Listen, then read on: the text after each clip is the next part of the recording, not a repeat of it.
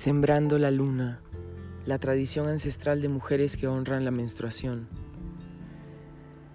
La práctica llamada Sembrando la luna está inspirada en unas tradiciones ancestrales que celebran la sangre menstrual y la consideran un símbolo de fertilidad. Este ritual también se trata de empoderar a las mujeres, ya que una de las grandes formas de discriminación es la repulsión que siente la sociedad hacia las mujeres, hacia la menstruación, avergonzándolas durante su periodo. Muchas mujeres realizan un ritual en conexión con la tierra. Tenemos el caso de Laura, una mujer de 27 años de edad que recolecta la sangre de su menstruación, unta un tanto en su rostro y diluye el resto en agua que utiliza para regar las plantas.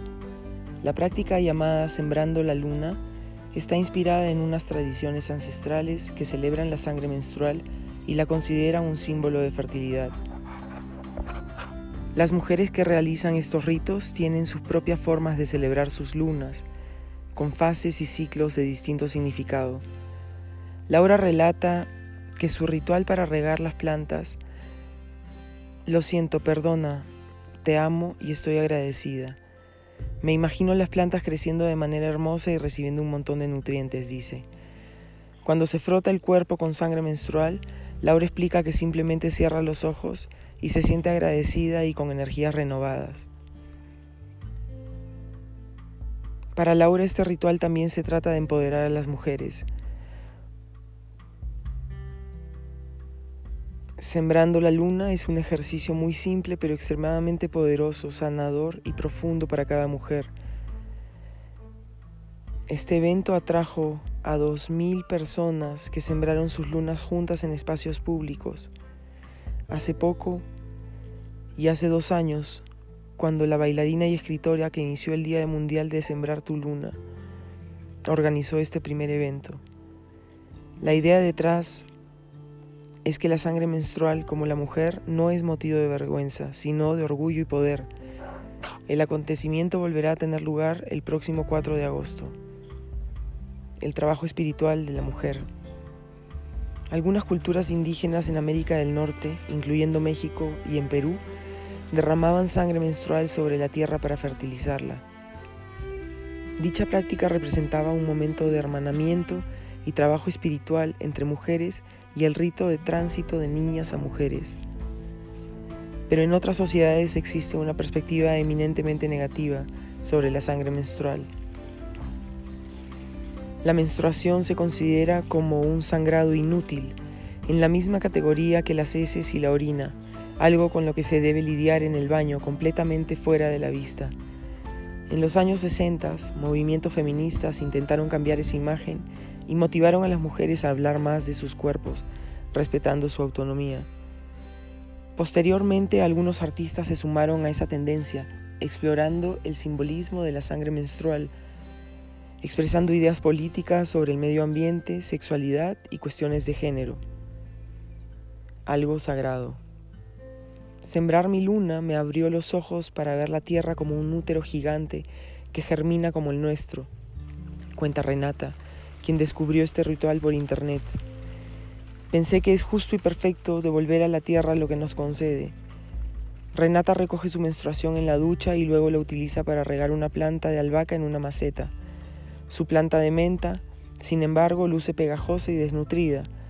Bromea Renata por el hecho de que esa planta no fue regada con su sangre.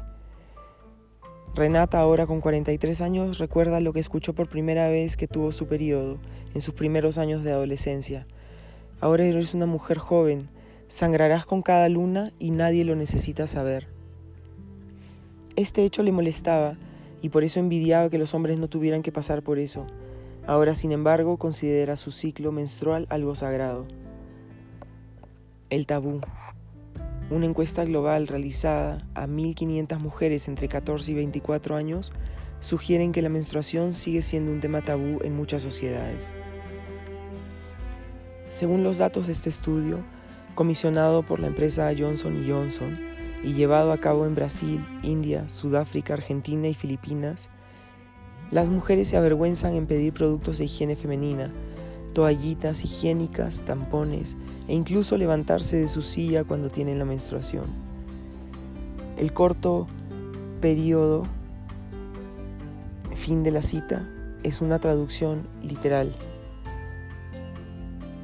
Dirigido por la joven cineasta Raika Sechavich, cuenta la historia de un grupo de mujeres en la región india de Japur, en su intento de conseguir que las toallas sanitarias sean más accesibles para el colectivo.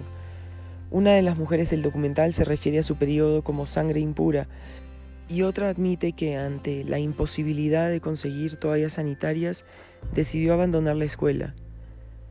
Cecilia Sardenberg, una antropóloga de la Universidad Federal de Bahía, recuerda que tuvo su primer periodo en un momento en el que rara vez se hablaba abiertamente sobre ello.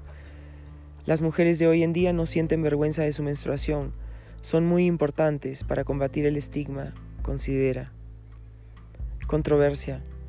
Pero no todos están listos para aceptar la práctica de sembrar la luna. Lo comprobó Laura tras publicar el pasado junio un autorretrato mostrando su rostro y hecho pintados con sangre menstrual. Tenía 300 seguidores y esperaba que fuera otra publicación más para ayudar a las mujeres que entendiesen el asunto, comentó. Cuatro días después, descubrió cómo se burlaban de ella en una cuenta de memes en Instagram. Un controvertido humorista brasileño, Danilo Gentili, publicó en su cuenta de esta red social, la sangre menstrual es normal, lo que es anormal es manchar tu cara con ella. Pero su broma se lo envió en contra recibió más de 2.300 comentarios, la mayoría de ellos negativos. Para Laura este episodio es una muestra más de cómo este tema sigue siendo tabú. Las personas piensan que si algo no es común para ellos, es una aberración. Piensan que pueden esconderse detrás de sus teléfonos móviles y usar palabras de odio para herir a otros, dice Laura. Este es el fluido de mi cuerpo y yo decido lo que es normal o no, y no estoy interfiriendo en la vida de nadie. Según Laura, lo anormal debería ser manchar a otras personas. Solo detendré mi causa el día en que la menstruación sea lo normal y los prejuicios la aberración.